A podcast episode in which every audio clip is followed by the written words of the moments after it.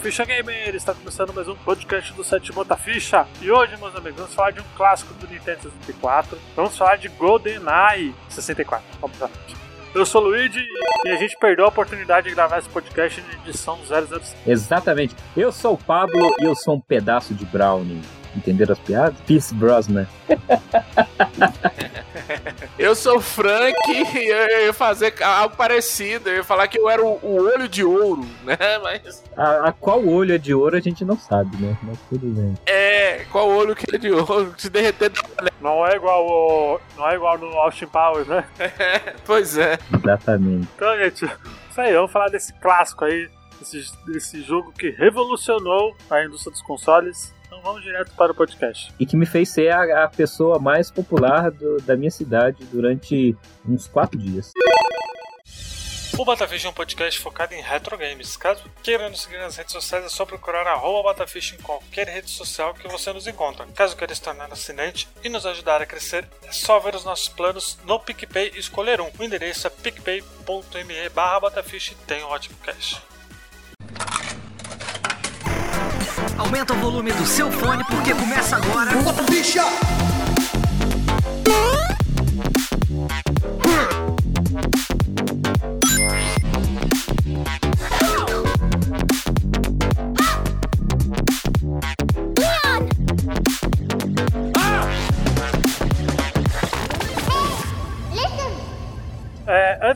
a comentar do jogo, vai lembrar que GoldenEye é, é um filme, né, que saiu nos cinemas, obviamente, de 95, né? É o melhor filme. Não, não, peraí, calma, calma, Luiz. Não, você tá, você tá afobado. 007 GoldenEye não é simplesmente um filme do 007 95. Olha aí. Pra muitas pessoas, para muitas pessoas, e não para mim, para mim é o segundo melhor, mas é o de longe um dos melhores 007 já feito da franquia da sua história de 50 anos e é onde também a gente tem um dos maiores elencos conhecidos da história, assim, os mais icônicos. Eu diria que Pierce Brosnan é o melhor James Bond. Olha, tem aquele antigão, aquele antigão lá que era muito bom, que eu esqueci o nome do ator que fazia. Qual deles? O John Lazenby, o Sean Connery?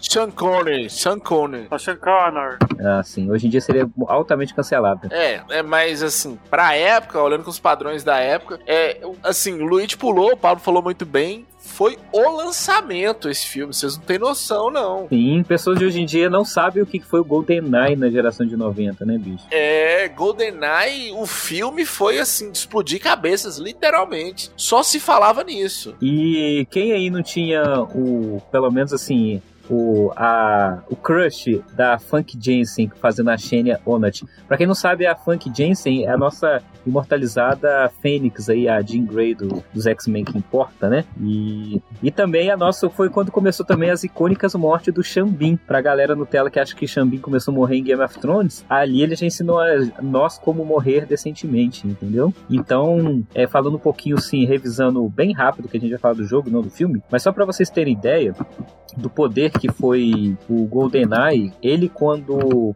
ele saiu em 1900 e é, foi em 1905, é, como é que é? 95. Foi, acho que foi 90, isso, foi 95. 95 ele chegou a fazer quase 400 milhões de dólares, que para 95 era muito dinheiro, com certeza. Muita coisa. Era muita coisa, né? É, e era um dos filmes que até hoje do 007 que mais arrecadaram, assim, proporcionalmente. Então, é... e também, um, de longe, para muita gente, um dos melhores 007. É um dos mais galhofas, mas é um dos melhores para muita gente que curte a série, né? Então, assim, e também foi o que apresentou a gente o Galã, que chegou a ser o homem mais bonito do mundo durante um tempo aí, Pierce Brosnan, ou como eu gosto de falar. Ah, esse foi o primeiro filme dele, né? Não sei se foi o primeiro, é como gosto de chamar ele, pedaço de Brownie. é, como eu disse, ele pra mim é o melhor, o melhor James Bond que teve ele. E antes, antes de entrar no jogo, só lembrando, se isso era uma tradição, os, fil os jogos de filmes e os filmes de jogos nem sempre davam muito certo, né? Não, não davam certo, na verdade, né? Não davam certo. Só que o filme foi tão bom e o jogo que a gente vai falar, ele é tão ficou tão bom, ele foi tão revolucionário que hoje a galera meio que nem lembra mais do filme. Quando você digita GoldenEye no, no YouTube, por exemplo, aparecem 10 páginas só do jogo e aparece uma do filme, duas, ou alguém falando do filme. É. Isso, e para quem é também assim, adiantando um pouco, GoldenEye, o jogo, foi praticamente, ou basicamente, o que introduziu a gente, o que a gente conhece hoje de multiplayer, de jogo de FPS multiplayer. Muita gente aí fica falando de Halo Infinite, Halo não sei o que, Destiny, mas... É, nos consoles sim, né? Não, não, é assim, ah, porque nessa época que a gente era console, Luigi. É o Doom, o Quake que a galera jogava no PC. É, eu acho que não chegou nem perto da popularidade que a gente tinha nas locadoras de jogar um GoldenEye em quatro pessoas, entendeu? Para mim, o que me introduziu no mundo multiplayer dos videogames, até pela minha idade, porque o jogo é de 96, né? Negócio assim, eu saio junto com o filme, não sei. O jogo é de 97. 97, então eu tinha 10 anos, cara. Eu não tinha computador, então assim, é, é um jogo que eu joguei demais e como eu disse um tempo atrás, eu vou falar daqui a pouco, eu tenho uma experiência muito boa e uma recordação fenomenal, até de um campeonato de 007 que teve na minha cidade, onde eu lá com meus 11 aninhos, 12 anos, acabei ganhando, sabe? De multiplayer do 007. E, e deixa eu datar o cast aqui, Luiz. É, a gente tá gravando no dia 5, 5 de agosto de 2021, né? Daqui 20 dias, esse jogo vai completar 24 anos de idade. Ele foi lançado no dia 25 de agosto de 1997. Ai, que dia esse daí? 25 de agosto de 1997. Então aí, ó.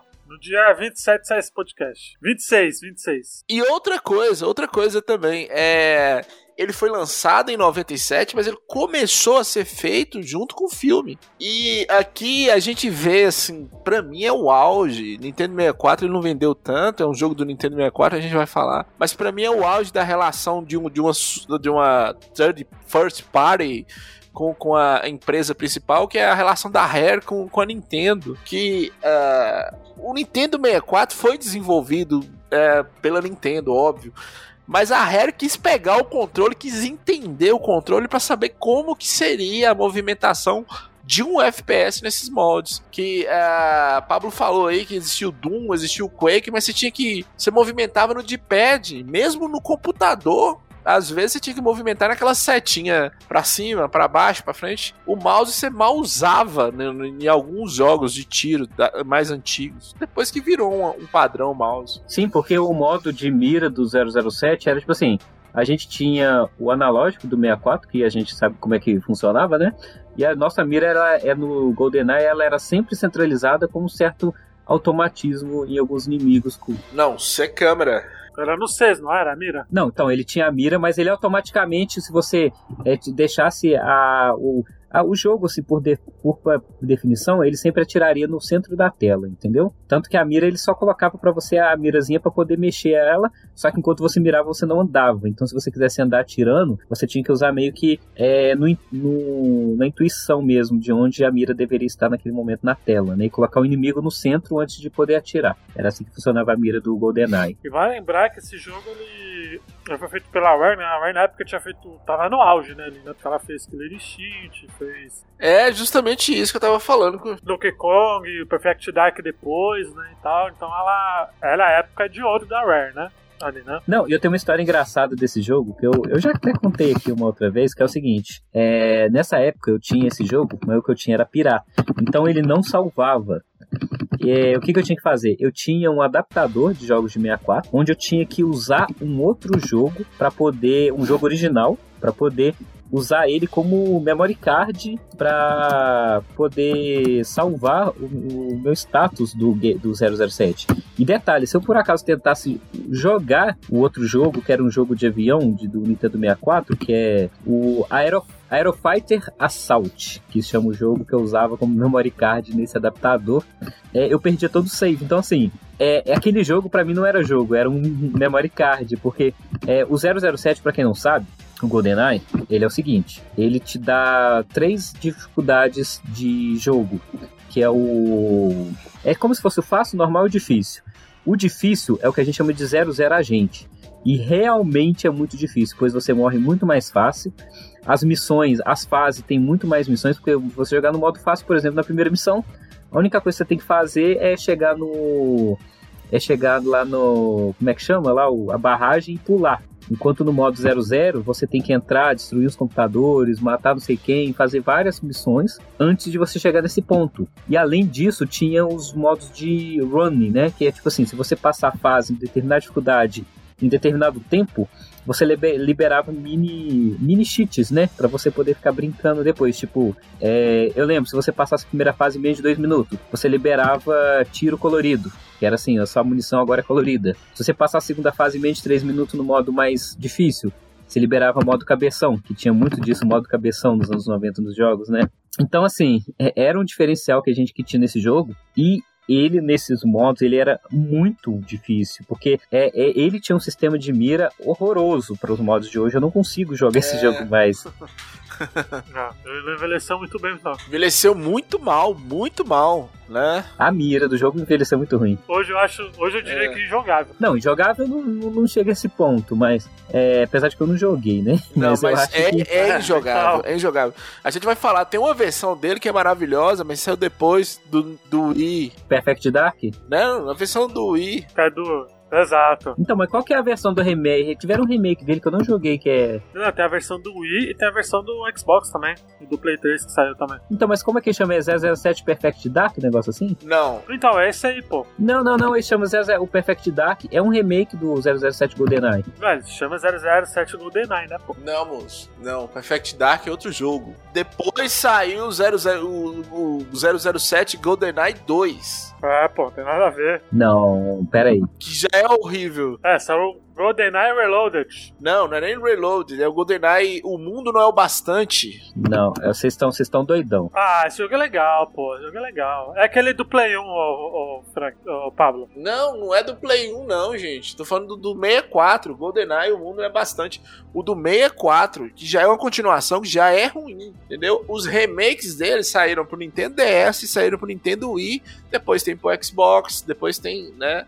Mas na época, assim, e o melhor, o mais jogável é o do, do, Nintendo Wii. Até hoje ele é muito bonito. Mas eu lembro que tinha um outro nome quando ele saiu essa outra versão do GoldenEye, não tinha? Ah, Reloaded. GoldenEye Reloaded. É não, gente. Eu vou mandar o link aí no, no WhatsApp pra vocês? Não. É o cartucho azul, GoldenEye. Nightfire? Nightfire. Não, pô, mas tem o, Mundo Não Bastante. Do 007 tem todos os filmes que saiu. Não, não, eu tô falando é a versão do GoldenEye que eles lançaram depois no futuro. É, ele era um pouquinho diferente que ele tinha outro nome. Eu, não tô ficando doido, eu não joguei, mas eu lembro de uma parada dessa. The World is Enough, é, é, o, é o 007. Não, pô, esse é outro filme, Frank, esse é outro filme. Não, mas o Mundo Não é Bastante continuação, Frank. Eu não tô falando do, do, do World of... É esse mesmo? Não, Reloaded, pô. 007 2 Reloaded, não? Que você tá falando pro Xbox, Play 3? Não sei. Eu não sei mais, porque eu não, esse eu não conheço, na verdade. Então vamos organizar aqui, que virou uma conversa de maluco. Realmente virou uma conversa de maluco. Pro Nintendo 64 saíram dois jogos. É o GoldenEye e o, o Mundo Não É o Bastante. Perfect Dark. Não, ele saiu também pro ele sa... O Mundo Não é Bastante saiu pro Play 1 também, Frank. Saiu pro Play 1 também. Mas o Mundo Não é Bastante é de outro filme, caramba. Não é remaster nem remake, não. É, não tem nada a ver com o GoldenEye, porra. É o que eu tô falando, que é porque teve uma versão do GoldenEye, se eu não me engano, que saiu depois e não é o Reload. É isso que eu tô querendo dizer. Entendi, entendi. Aí eu já não sei. Pelo que eu sei, o Reloaded é o que tem pro... é o que saiu. Só que isso é pra PlayStation 3. Eu tô falando que teve uma versão paralela do GoldenEye depois. Enfim, eu devo estar tá ficando doido. Se alguém tiver achando que eu tô doido. É, eu acho que sim. Porque é, você citou um jogo que também é muito bom e todo mundo assim adorou quando saiu, que é o Perfect Dark. A Rare achou que ela tinha achado a forma do sucesso e, e meio que só funcionou no GoldenEye 007 e no Perfect Dark. Depois os outros jogos que vieram com essa forma, eles não funcionaram tão bem. Também porque a Sony já começou a lançar outros jogos melhores, baseado na, na, na estética do, do, do, GoldenEye, no estilo de jogo do GoldenEye 007. Será que tô confundindo com o Perfect Dark? Eu tô achando que era 007? Você tá confundindo. São três jogos, são jogos diferentes, porém da, da Rare também entendeu? Então eu tô ficando doido, eu tô ficando perturbado, desconsidera o que eu falei. É, porque existe três. Na verdade, existe o 017 GoldenEye, aí tem o 017 GoldenEye do Wii o 007 GoldenEye Reloaded, que é a versão do Play 3. Mas não era o Reload, eu tenho certeza que era um outro. Mas enfim, tudo bem. Mas enfim, como eu tava falando, o jogo, eu acho ele. É para mim, é, ele é o meu jogo do Nintendo 64, sabe? Porque, tipo assim, foi o jogo do Nintendo 64 que eu mais joguei talvez assim, o que eu tenha jogado depois, mas foi Mario Kart, o próprio Mario 64. Mas o GoldenEye eu tenho uma, uma coisa com ele que eu, durante uns três. Bate, aquece o coração, né, Pablo? Não, tipo assim, foi tipo durante dois anos. Sabe aquelas crianças, não pode falar retardado hoje em dia que é cancelado, mas sabe aquelas crianças que fica ah, no mesmo jogo a vida inteira na locadora, só jogando o mesmo jogo para ficar a mesma coisa toda hora? Então, eu era essa criança que, que ficava somente jogando GoldenEye e era direto. Eu chegava na locadora, eu só jogava GoldenEye, GoldenEye, GoldenEye e era incrível, como tipo assim, as pessoas não tinham tanto saco. E teve um, e que eu tava falando, algumas locadoras da, da minha cidade resolveram fazer competições entre si na época e foram escolhidos cinco jogos na época para, para poder ter esse campeonato. Na época era Winning Eleven, que era o jogo de futebol que a galera jogava. Era representante do jogo de, de futebol. Teve o outro que era é, aquele jogo de luta, como é que ele chama? Que todo mundo gostava, o... Fala o jogo de luta famoso Play 1 aí, que tinha um CG animal no abertura. Tekken? Não, era o que, não, era o que tinha uma abertura muito... Isso, sou Calibur, era o representante do jogo de luta. E eu lembro que o jogo de tiro que foi representado foi GoldenEye para Nintendo 64.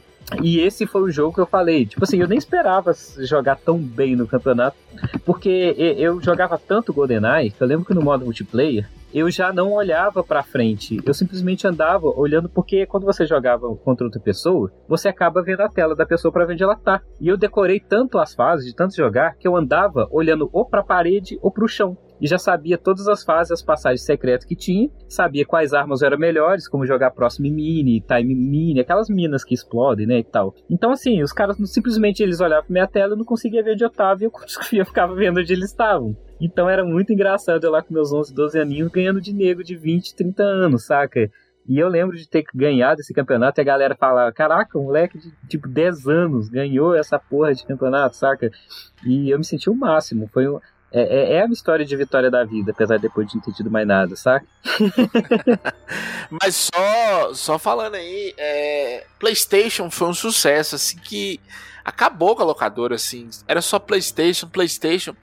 E aí tinha alguns jogos do 64 que a galera costumava jogar, às vezes para conhecer, ou porque geralmente todos os PlayStation estavam ocupados. Mas quando o GoldenEye chega, virou que aquela cultura, a galera se reunir para ver quem jogava melhor o GoldenEye, que é o que o Pablo tá falando. A ideia de, de quatro pessoas jogar aumentava a possibilidade de uma forma assim impressionante, porque criança sem dinheiro e levar os, os amigos para jogar todo mundo junto era, era muito bom. Eu lembro de locadoras comprando multitap para jogar no, no, PlayStation também com quatro pessoas, mas eu, o jogo que eu vi em locadora movimentando mais o Nintendo 64, e isso nós estamos falando de 97, né? O Nintendo 64 foi lançado em 96, foi o GoldenEye. Quando ele chegou, a galera só queria saber dele. É, é o pré-Counter-Strike aí, os corujões que a galera fazia. Sim, com certeza. O, o avô, o, pai disso foi o GoldenEye. Sim, o 007 ele representava muito, os, como se falou, foi, foi quase que o CS da nossa época, né, assim, dos anos 90 e tal, porque era um jogo de, de multiplayer, não tinha um outro jogo assim, é, no nível dele para você poder jogar com seus amigos co-op, ou co-op não, né, porque não tinha co-op, mas é, de uma, uma arena, né, porque você tinha uma miniaturização das fases no modo multiplayer, até quatro jogadores onde eles se enfrentavam e você poderia definir algumas regras, como tipo qual arma que estaria ali, ou qual, é, é, qual personagem você poderia jogar. E era legal, porque tipo, a, aqui, como eu falei lá atrás, aqueles mini cheats que você liberava, você poderia liberar também no modo multiplayer. Ou para você todos, ter todas as fases, você tinha que zerar. E para você ter todas as fases, não bastava zerar, tinha que zerar no modo mais difícil do jogo. Não era uma parada que que era tão simples. Então tinha locador que você ia jogar que tinha 007, mas os caras jogavam, sei lá, em quatro fases apenas, saca? Enquanto quem gerava no modo 00 que era mais difícil, tinha a fase, sei lá, Aztec, que era a fase, uma das últimas fases que só liberava no modo mais difícil, né? Era bem legal essa, essa envolvimento que a gente tinha de, de jogar 007 nas, nas locadoras. É, eu lembro que eu já disse que muitas vezes que eu tive o 64 por muito pouco tempo, acho que sei lá, uns seis meses, assim, e eu lembro que, que o meu tio, porque a 64 era do meu tio, né? Ele sempre me emprestava, porque ele não jogava mais, ele ficava só no Playstation. E ele tinha alguns jogos, né, do 64. Ele tinha o, ele tinha o Perfect Dark, né, que, que a gente jogava bastante. Tinha também o Pilot Wings 64. Esse eu lembro, jogava muito também, Pilot Wings, quem nunca, né? Também, eu também.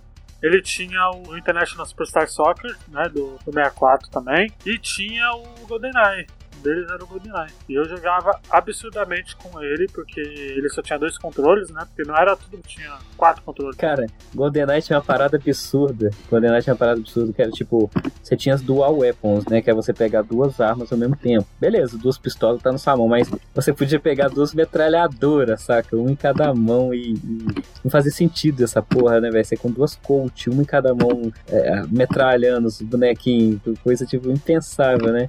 E a fase do tanque maravilhosa também que a gente tinha que se pegar. Controlar, cara, você controlar um tanque nesse, nessa época era muito bom, bicho. Era o mais perto que a gente tinha hoje. É, eu jogava, eu jogava muito com ele, o, o GoldenEye de 2 e, e, também o modo single player, né? Eu não, não pude. Eu não tive a oportunidade de jogar quatro pessoas, porque né, na minha época acho que nem tinha uma locadora. Se tinha, não tinha perto de casa. Outra coisa também, você controlar uma pessoa, uma arma com, com, com analógico, talvez o ouvinte não entenda, mas foi a primeira vez que a gente pôde fazer isso no analógico, no, no, padrão que a gente usa até hoje, de controle de câmera de, de, jogo em terceira pessoa. Então, assim, dava uma leveza e o tiro, apesar que já falamos que hoje é, é, é injogável, mas você, é como se você sentisse atirando lá no, na pessoa. Sim, e tinha uma parada nesse jogo que era legal, que, tipo assim, o cenário era todo quebrável, né? Então, assim, você podia quebrar os vidros, computadores, destruir, explodir os livros, sabe? Quase tudo explodia nesse jogo, era muito legal. Tanto porque o, o...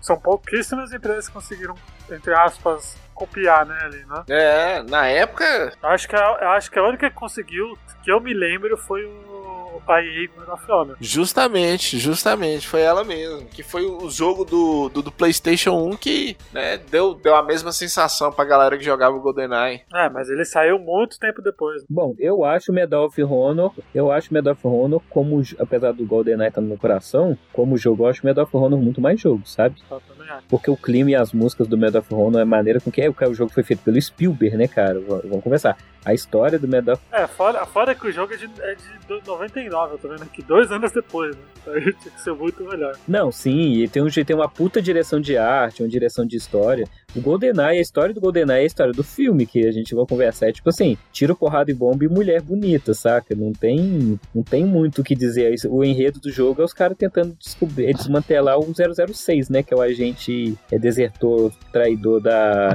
da como é que chama? A agência do, do James Bond, MI6. Mas é outra coisa também, vocês falaram aí, o, o GoldenEye foi lançado em 97, mas começou a ser produzido em 95. E pro 64, ele ser o que ele é, é caber naquele cartucho, né? Todas aquelas fases, todos aqueles cenários. É incrível, é incrível. Medalha de honra já saiu em 99 e já com, com ideia. Eu acho que praticamente ele começou aquelas ideia cinematográfica mesmo, de, de. Sim, de ter um enredo. De jogo, é. Porque você se envolve, você tá numa guerra, é diferente. E, e, por mais que seja um filme do James Bond, é, é filme de tiro, ação, é galhofa. É, é, explodir tudo, igual o Pablo falou, o cenário, né? Cara, James Bond, James Bond tem um vilão que usa o chapéu para cortar as pessoas é, no meio. Tipo tem um cara que, que tem o dente de. É, tem o dente de tubarão que, que come o bondinho do Rio de Janeiro, sabe? É umas paradas que, é, que não faz muito sentido. E o, e o GoldenEye. Mas eu acho que o, o, mais interessante do GoldenEye é que acho que a própria Rare, quando fez é, encomendado para sair junto com o filme, né? não esperava fazer o sucesso que, que faria o jogo em relação ao filme. Tipo assim, e foi uma explosão. Deve ser um dos jogos mais vendidos do 64 até hoje, sabe? Eu, não, eu, tô, eu postaria dizer isso. É, aí eu já não sei, né? tem que dar uma olhada lá depois, mas pode ser, cara, né? Se fosse nessa surpresa, tá ligado? Porque todo mundo jogava 007, cara. Ah, e o GoldenEye é o terceiro jogo mais vendido do 64. Ele só perde para Super Mario e Mario Kart, cara. Ele tá na frente do Zelda Ocarina of Time, Luiz. Muita coisa, mano. Presta atenção. Milhões de cópias vendidas, enquanto... 8 milhões de cópias. E é o jogo, é o jogo da Rare mais vendido do 64, inclusive. Vendeu mais que Zelda, Luiz. Presta atenção. Vendeu mais que Zelda. Maluco. Faz muito sucesso, né? e por que que nunca teve um remake esse jogo? Cara, é um jogo. Teve, caralho. Isso que eu tô falando, teve, velho. Ah, mas não teve, ninguém liga. Ah, mas o remake dele é muito bom, cara. Ninguém liga, ninguém liga pro remake porque ninguém jogou. É bom, é bom. É mesmo, sério? É de qual plataforma que saiu? Play 3. Não, Play 3 Xbox. Mas ninguém tem Wii, velho. Porra. Não, você tem. Eu não, eu não tenho Wii. Eu já falei, porra, tem duas versões desse remake. Tem o do Wii e tem o do 360 e PS3. Do Wii é uma bosta. Ah, mano, só pra você ver, minha memória me traiu. Agora que eu entendi as coisas. É. O quê? O, o, o mundo não é o bastante, foi feito pela, Euro, pela Eurocon, não foi a Rare, não. Electronic Arts. Ah, caralho. Então, só o mundo não é bastante, é outro, é até continuação, é outro jogo, velho. É. Exato. Por isso que é ruim pra caralho. Ah, ele é bom, eu gosto dele. Ah, é horrível. Talvez o PlayStation, porque eu joguei da Nintendo 64, eu não sei. Ah, não. Aquele do PlayStation e do 64 são dois jogos totalmente diferentes, cara. Mas é bem interessante porque porque esse jogo ele, ele tem uma jogabilidade muito assim, pra época, vai levar pra época, né, gente? Era uma coisa muito. Porque ele era total frenético, né? É quadrado, né? Pra hoje, deixa eu falar uma coisa pra vocês. Pra hoje a jogabilidade dele ainda é boa. O que mata nele hoje são os gráficos, velho. Dá pra você jogar aqui. Não, eu acho que é a jogabilidade. Não, eu acho que os gráficos nem me incomodam, não. É, até porque tem uma parada no GoldenEye. GoldenEye que eu tô lembrando, que puxando da memória, que me deixava mais impressionado era a grandiosidade do, do mundo, sabe? Tipo assim, é, a segunda fase, que é uma fase na neve, é, era o mais próximo que a gente tinha de um jogo de mundo aberto, assim. É porque o Medal Honor, Honor, por exemplo, é um jogo linear. Quase todos os jogos de ação que saíram eram jogos lineares porque era difícil você fazer um jogo de tiro no mundo meio que semi-aberto. E as fases do GoldenEye eram grandes, cara, não eram fases pequenas. Tipo, é, você tinha que andar, voltar, fazer missão, é, fazer uma, uma, uma mini side quest dependendo de alguns pontos da fase. E, por exemplo, tanto essa fase da neve quanto, por exemplo, aquela fase do, do cemitério que é uma bosta para poder se orientar, são fases enormes que você fica, você se perde jogando aquilo, saca? É, eu, eu não sei se eu tô exagerando, porque tem muito tempo que eu não jogo. É, eu lembro de, de, certa dificuldade de conseguir zerar o jogo, saca? Hoje não, hoje acho que dá pra zerar com umas duas, três horas, mas eu lembro de ser extremamente cansativo ficar indo e voltando nesse jogo, saca? Ah, porque a primeira fase ela, já, ela é muito icônica por conta disso também, né? Porque ele realmente ele é meio que. A fase é totalmente aberta, você tem que ir indo e voltando, né, pros, pros lugares, né? É, só se você jogar no modo difícil. Se você jogar no modo fácil, é a primeira fase é basta é, ba é simplesmente você andar e pular. Você só precisa chegar. É, caminhar para frente, é, sai um ponto e vai no outro. Isso aí depois, por exemplo, a fase do trem que fazia muita gente desistir de jogar.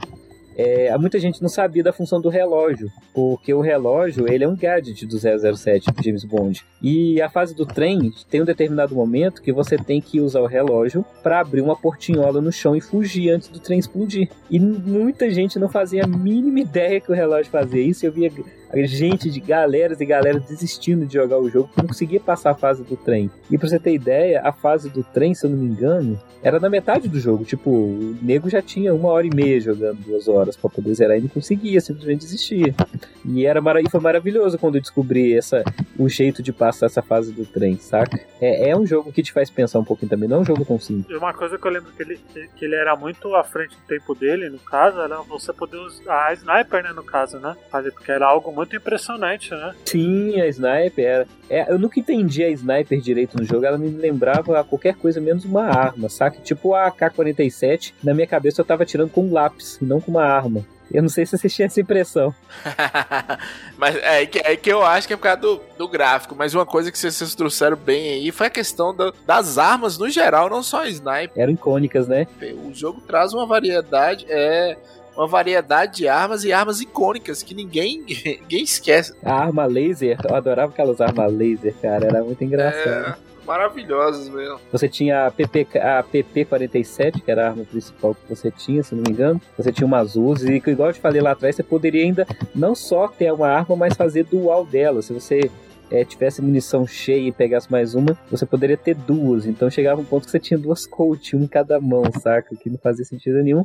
E nesse jogo é onde a gente tem a famosa pistola de ouro, né? Que se você acertar do dedão do pé do cara, o cara morre, porque era hit kill. E, e outra coisa, eles mudaram os nomes das armas, todas baseadas em armas reais, mas para não pagar. Ah, é? Eu nem fazia ideia disso, pra falar a verdade. É, os nomes são parecidos, mas esses nomes só existem no jogo. Eu não fazia a mínima ideia disso. Tem a ZMG 9mm, a Spider, a Col. Mas engraçado, se o jogo, se o jogo ele é licenciado do filme, eles tiveram que pagar também o licenciamento das armas, que bizarro, né? É, geralmente é assim. Eu não sei como é que funciona essa questão do do licenciamento se é total, mas as armas, os nomes foram mudados por isso. Tem até um episódio do, do Trato Feito, né? Paul Stars lá, que o cara vai vender uma arma e o ah, é? Chun-Li fala, não, é do, do 007, do jogo. Aí conta a história, que, né, a mudança dos nomes. Agora vamos falar, quem, quem acha a L a pior company, né, a pior companhia, é porque não teve que proteger a tal da Natá é Natasha, Natália, Natália, que era o nome da, da companhia que você tinha no 007 GoldenEye. Chato chata pra caralho. Que bicho, era engraçado que do nada ela parava na sua frente enquanto os caras estavam te atirando e você tentava sair e, e, ela ficava te seguindo e às vezes você acabava matando ela sem querer, bicho. E os inimigos ou matavam ela ou você matava ela. Não tinha como, saca? Era sempre um sanduíche de merda onde você acabava se fudendo, matando ela sem querer. É, velho, era insuportável andar com essa mulher, bicho. Eu lembro que o no modo multiplayer, você tinha. Dependendo de quanto você zerava o jogo, você liberava os outros James Bonds, né? Na verdade, você liberava outros personagens, mas o James Bond só tinha o Pierce Brosnan, você não tinha os outros, não você poderia jogar com alguns vilões dos outros filmes, como eu falei, que era o, o Dente de o Mandíbula, né? O, o cara do chapéu, acho que também tem nesse jogo, se não me engano. Você poderia jogar com alguns NPCs como a Xena, que era um dos vilões, a própria Natália, que era a Bond Girl desse, desse jogo, né? Mas é outro 007 você não poderia jogar, não. Só com o Pierce Brosnan mesmo. Mas você liberava outros personagens. Cara, eu jurava que era. Eu jurava que ele liberava a minha memória. É porque você pode jogar com o 006, que é o vilão do jogo, né? Você deve estar confundindo com ele. Que é o Champagne. Champagne não, cara. É o Xambin, porra. Xambin, que é o outro. Ah, eu tô vendo aqui. É, real, não dava mesmo. Não, não, é, eu tenho certeza, eu lembro que eu, que eu, tinha, que eu tinha liberado todos os personagens e todas as fases também. Tanto que é, era raro você chegar no locador e no modo multiplayer ter todos, todas as fases liberadas, porque para ter as fases liberadas alguém tinha que deixar salvo, não poderia pagar, depois de ter zerado com, com todas as dificuldades. Aí você poderia jogar com, acho que era o Boris, um dos vilões, você tinha o nerdzinho, você tinha, que era, era tudo arque, arquetipo, né? Era um russo, tinha um, um, um militar, tinha a, a, Bond Girl, tinha a vilã, é, era muito estereotipado estereotipado os personagens do jogo, cara. Não teve, não teve uma época que eles estavam fazendo um remaster? Os fãs estavam fazendo um remaster? O Source, né? 007 Source. Só que ele acho que foi descontinuado. Ele foi feito na mesma engine do Counter-Strike Source. Só que eu não sei se ele chegou a sair, mas teve muito bafafá na época, é porque tinha os gráficos sensacionais e era perfeitamente. Era um remake, era um remake perfeito do GoldenEye. Só que eu não sei se deixou de sair ou se foi somente lenda, mas chegaram a fazer para computador é, na engine do da Steam, né, do Counter Strike Source. Ah, eu lembro que e saiu, tá? Saiu sim. É um mod. Ah, então. Eu lembro que, que tinha. Os fãs estavam fazendo um remake dele. Saiu. Saiu como mod. Saiu como mod. Eu acho que o mais perto que eu vi de remake do GoldenEye foi esse mod aí do Souls. Que a versão. É, esse engine do Souls era muito forte pra galera, muito boa pra galera fazer essas modificações na época. E, e vocês jogavam muito com, com a galera então, player? Vocês tinham, vocês tinham uma galerinha pra jogar? Ô Luiz, eu era o cara eu era o cara que tava lá, que, que era o cara a ser batido na locadora. Você não tá entendendo. Você não tá entendendo. Eu, fica, eu sentava naquela locadora e quando eu tinha condições de falar, deixa, tipo assim, o deixa a hora aberta, que era basicamente você jogar até o não ter mais a hora de ir embora, era tipo assim, galera queria jogar 007, o cara da locadora teve que comprar mais um, porque ou a pessoa não conseguia, não, não dava conta de me esperar para poder jogar, é, ou a pessoa tinha que é, não queria me enfrentar para poder jogar o GoldenEye, porque eu era muito, você não tem noção do que, que eu era muito viciado desse jogo. Então assim, é, eu joguei demais com muita gente, é, só relembrando um pouco da história, eu joguei tanto esse jogo que eu cheguei a comprar esse jogo, igual eu falei com vocês, a versão pirata, depois da época que eu tive o 64, que eu tive um Playstation, o 64 foram meus únicos videogames praticamente que depois... Eu tive o Mega Drive, um Playstation e o 64, os únicos três videogames na vida que eu tive antes de voltar para a geração do Play 4. Então, assim, eu joguei tanto, mas eu não gostava de jogar em casa. Eu gostava de jogar no locador, que era onde a galera, era onde eu me fazia, que a galerinha ficava vendo jogar e, tipo assim, ali eu era alguém, sabe? Tipo, era o, o cara do 007 era eu, entendeu? Eu, eu minha relação com o GoldenEye 007 é a mesma com Bomberman. É jogo, é, é, era o jogo de jogar de galera, entendeu? De reunir a galera justamente por causa disso, né? E lá em Monte Azul, na locadora específica lá, teve um probleminha porque estragava o, o analógico do Nintendo 64. Ah, ficava aquele trem, aquele trem mole, né? O famoso analógico mole. É, bem mole, assim. Chegava uma, uma hora que ele ficava meio que não dava pra você jogar tanto. Não, ele morria, ele desistia. Ele simplesmente se entregava e não, fazia, não tinha mais o que fazer, né? Então, assim, mas esse era o jogo de reunir a galera, realmente. Porque uh, o Bomberman do 64 a gente não aceitou muito, ninguém tinha Sega Saturn. Na época diziam que o Bomberman do Sega Saturn era muito bom. Mas o jogo que reunia a galera para jogar e a sensação de quatro pessoas. Ó, eu gostava tanto desse jogo de jogar de galera que nós já jogamos quatro pessoas numa, numa televisão de é, 20 é, polegadas, 14 polegadas, sabe? Aquela que. Caraca! não, 14 polegadas não, é exagero. Na de 14 a gente jogava, tinha um, um amigo meu, amigaço, Diego, ele só tinha. É... Normal era 17 polegadas as televisões nessa época, né? 20 polegadas ainda era muito. Então, assim, é, não, nas locadoras tinham as de 29, a gente jogava nas, nas televisões de 29. Uh, mas em casa era impossível ter uma televisão de 29. Era caro, né, cara? Que era caríssima, era caríssima, era um investimento. Eu lembro que quando o cara da locadora trouxe o Dreamcast, que o primeiro cara a trazer um Dreamcast, ele tinha comprado uma TV da Sony 29 polegadas de tubo, só que ela era tela plana chupa. Era uma parada de outro mundo uma televisão CRT tela plana, cara. Engraçado é que essa terra plana a terra plana. Terra plana.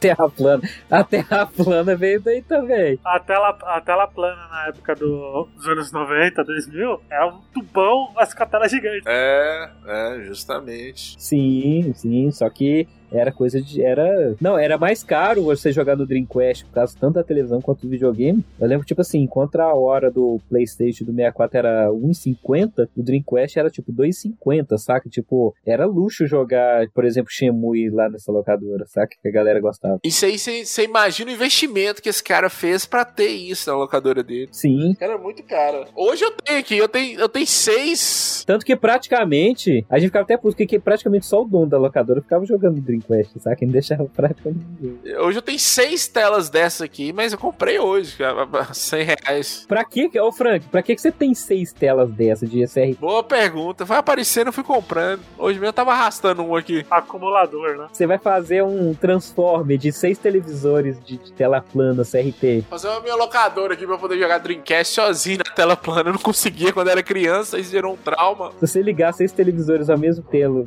de 29 pra tela plana, ele, o detector Geyser lá de Chernobyl vai apitar, apontando pra sua casa. Vai explodir. Eu lembro que quando meu pai. Eu lembro quando meu pai trouxe que ele comprou, da CCE, começou comprando errado. ele, mano, era uma televisão gigante, cara. Parecia que era. A gente não ligava pra marca de televisão dos anos 90, era o que tinha, foda-se. Né? Pior que é, verdade. Não tinha. Cara, eu tenho um aqui, é, é são 54 quilos de peso da TV. Eu, tá maluco. 54 quilos, vocês não têm noção, não. E hoje em dia as televisão, velho, você pega num, num braço só e numa mão só. É, velho, foda. Não, outro dia eu tive problema lá no serviço, que eles compraram uma TV de 64 polegadas, eu acho, 65, não sei. E os caras foram pegar ela, eles acharam que ela ia ser pesada e fizeram muita força nos dedos. Na hora que eles apertaram a televisão, é, é, ela deu aquele dead pixel com a marca do dedo na tela, assim, na hora, saca? Amassou o LCD e deu um. Não deu um trincado, mas amassou e ficou eternamente aquela, aquela cor morta naquele canto onde tinha um dedo do cara, saca? Tipo, não dava nem pra trocar, porque visivelmente era mau uso, saca? Então, assim, foi um prejuízo enorme pra empresa e hoje a televisão tá lá só passando informativo com aquela marca de dedo gigante no canto. Que bosta, né? Bosta mesmo.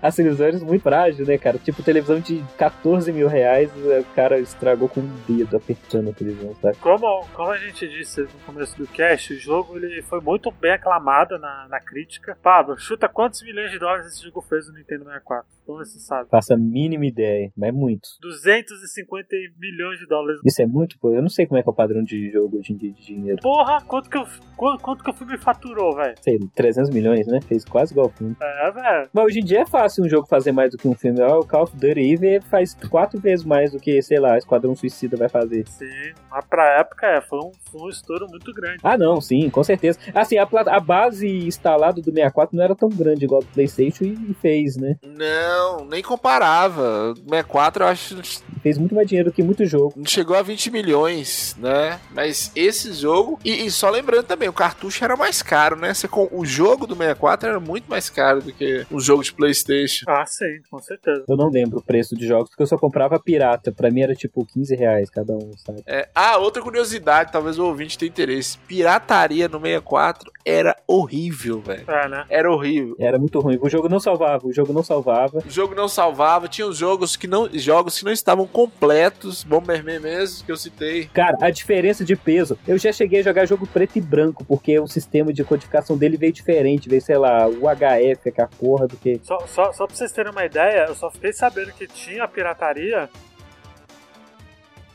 Sério? Eu não sabia. Eu acho que o Mega Man Legends foi um jogo que eu joguei no 64 Pirata, que ele jogou em preto e branco, saca? Eu falei, caraca, o que que tá acontecendo aqui? Aí, é, antes da gente dar as notas finais, eu quero citar os, o remake que teve, né? Porque teve. Não, não, não, não. Vamos, só, vamos só falar aqui de outra coisa antes, só pra finalizar as músicas, cara. Ah, é.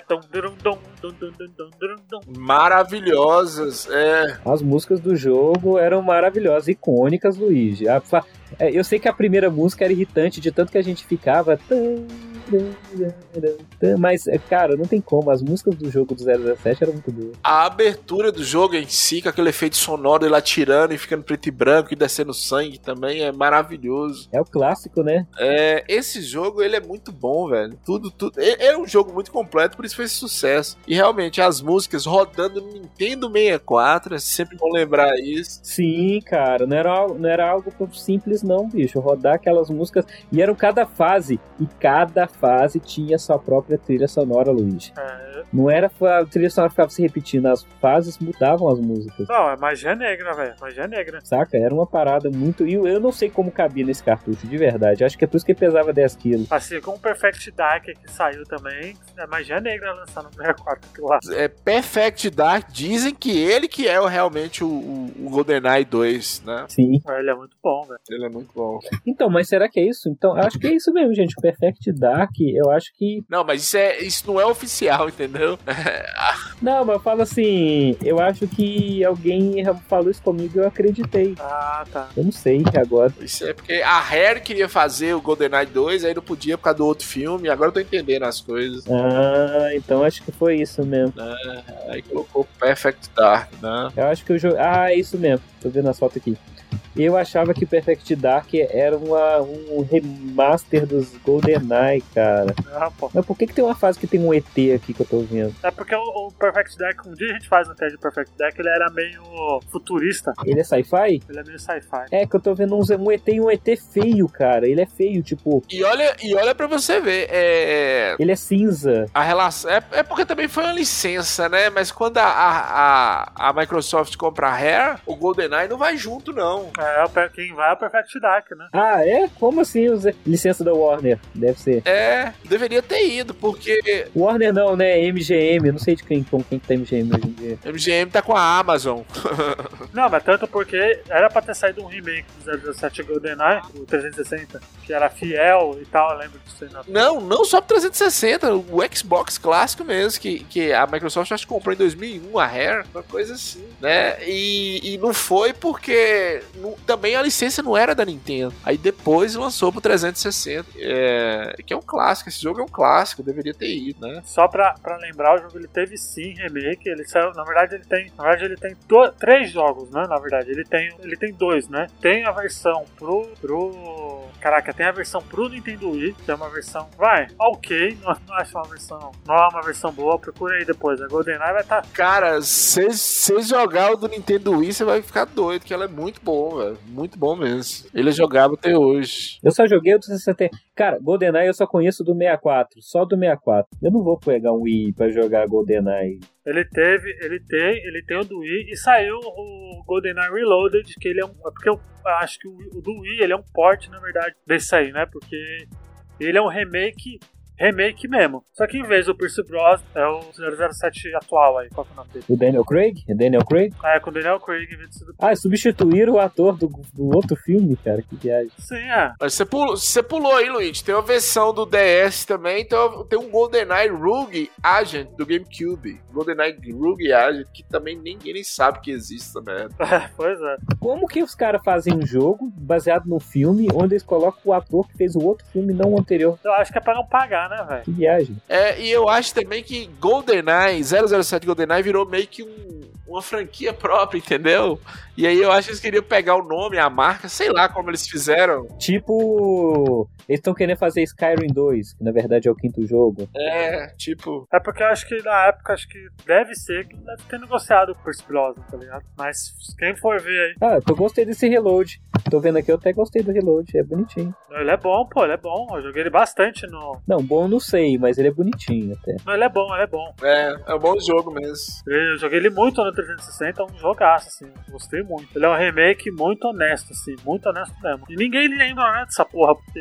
Não sei porquê, cara, mas é um bom jogo, cara. Não, ninguém lembra porque surgiram outros jogos melhores, melhores e que fizeram mais sucesso, né? Ah, sim, com certeza. Do estilo. Ah, ele já, ele já tá disputando, nessa época ele já tava disputando com os medalhas de honra em todos os Call of Duty, né? E não só isso, e toda aquela questão, aquela moda da a locadora que virou a Lan House e Sim, Counter-Strike. Counter-Strike e Half-Life. Sim, fala, com certeza. É, mas dê uma, uma chance aí pra esse 007 Reloaded aí, que ele é um. Luiz, você tem muitas boas intenções, mas não, obrigado. Mas vocês que estão ouvindo aí, tentem lá, façam isso. É, é fácil, pô. Pra quem tem 360 Pipipichu, Por favor. esse podcast é contra a pirataria, mas pra quem tem 360 Pipipichu aí vale, velho. Com certeza vale. Então vamos pras notas aí. Vamos começar com o Frank. Frank, quantas fichas de 0 a 5 você dá pra GoldenEye? Cinco, cinco fichas, velho. É um jogo revolucionário, é um jogo que marcou muito. Vocês são ouvintes, se quiser conhecer, conheça. Você vai estranhar a jogabilidade e, e os gráficos. Eu acho que pra mim o que piorou mais foram os gráficos. Mas na época foi muito bom e, e a Rare meio que ensinou uma galera a fazer FPS aí. E graças a ele também temos outros grandes jogos baseados nele. Olha aí. Eu vou dar, cara, eu vou dar uma nota. Ó, ah, sei- ó eu vou dar 4 fichas, vai. Porque. Não, calma, Luiz, calma. Antes de você dar as fichas, deixa eu dar as minhas primeiro. Pensa, segura suas fichas no bolso, faz um favor. Então tá, vai lá, vai lá. Eu vou dar. Por que, que eu vou dar cinco fichas para GoldenEye 007? Ô, tem todos esses fatos da questão do envelhecimento do jogo e tal, da mira, mas é, eu, quando dou a nota, eu me transporto para a época que o jogo foi lançado, tá? E como o Frank bem falou, o jogo ele não só foi revolucionário, mas ele. É, cara, o jogo pra ter ficado na frente de Zelda é, na geração do 64 é, é um feito. Um jogo ocidental conseguir ficar na, entre os três jogos. Porque né, a gente fala de.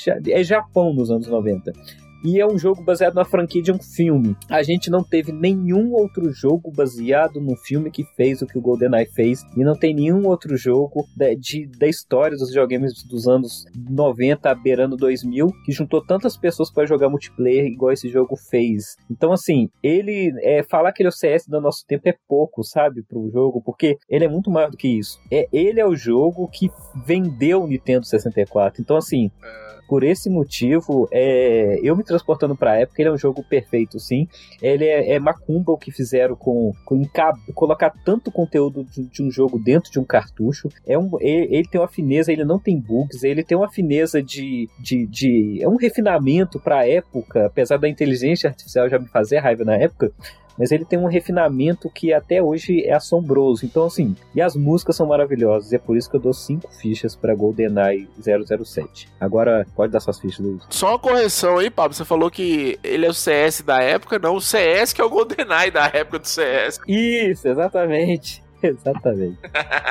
Muito bem. Isso. Olha, não pode ficar o Pablo falando, vou dar 5 fichas também, velho. Não dá, porque por mais que, que hoje ele não envelheceu bem, ele é um tipo de jogo você tem que analisar olhando os olhos da época, tá ligado? Não tem como. Não tem como, não tem como. Outra coisa que o Pablo falou também que eu achei muito bacana, era pra ter comentado, que ele falava assim: quando eu ia jogar GoldenEye, eu era o cara do GoldenEye, e realmente ele dava essa sensação de que qualquer pessoa que, que tivesse abaixo de você, ele, ele te admirava porque você jogava melhor, e qualquer pessoa que tivesse acima de você, você admirava essa pessoa. Pô. Você falou da fase do trem, eu não quis comentar, mas realmente era um sofrimento pra descobrir o negócio do relógio na fase do trem. Exatamente. E tem uma coisa que eu falo falo assim, por exemplo, é Brave Fencer Musashi, que é um jogo que eu amo do PlayStation 1 mas ele já era ruim na época de jogar, era difícil. Não, esse é ruim, esse não tem como defender, não. Entendeu? Mas eu adoro o joguinho, eu amo Brave Fence Musashi, é o jogo do meu coração do Playstation, mas ele é uma bosta a jogabilidade. Mas o esquema da, da, das chuvas e tal, enfim, isso aí deixa com o próximo cast. Mas o GoldenEye, eu não lembro de passar raiva com jogabilidade na época, sabe? Então, assim, é, é um jogão, cara. Eu, eu nem quero jogar ele de novo hoje em dia, mas é um jogo muito bom. Então é isso. Pablito, onde as pessoas podem nos encontrar, por favor? Eu não sei, Luiz, mas talvez lá no Twitter, se você digitar Bota Ficha, eu acho que vai aparecer. É, no Facebook, eu não sei se a gente tem, mas se você digitar, pode ser que apareça. E eu sei que se você procurar no Google, vai aparecer alguma coisa. Mas se você está escutando aqui, com certeza você já achou, então meus parabéns e continue escutando, seja lá onde você escutou. Mas eu sei que no Spotify tem, Luiz, porque no Spotify eu estava procurando aqui e eu achei todos os episódios do Bota Ficha lá. Olha aí, olha aí. Tem todos os agregadores aí que, que você procurar lá, Bota Ficha, lá ele estará. Frank, as pessoas podem nos apoiar onde, por favor? No Apoia-se no PicPay, né? Procura lá, Bota Ficha, tanto no Apoia Apoia-se quanto no PicPay. Apoie, se você quiser e se você puder, nos apoie, pagar edição, manter o site, essas coisas, né? Que a gente faz esse cast com o maior carinho para vocês. Exatamente. Porque agora, vale lembrar que agora esses podcasts são editados pelo Alan, né? É, Alan Benfica, tá aí. Seja bem-vindo, Alan, a edição do, do, do né? Dando aquela qualidade maravilhosa que só o Alan sabe dar. Isso aí. E a gente fica por aí, né? Até a próxima. Até semana que vem. Tchau, gente. Tchau.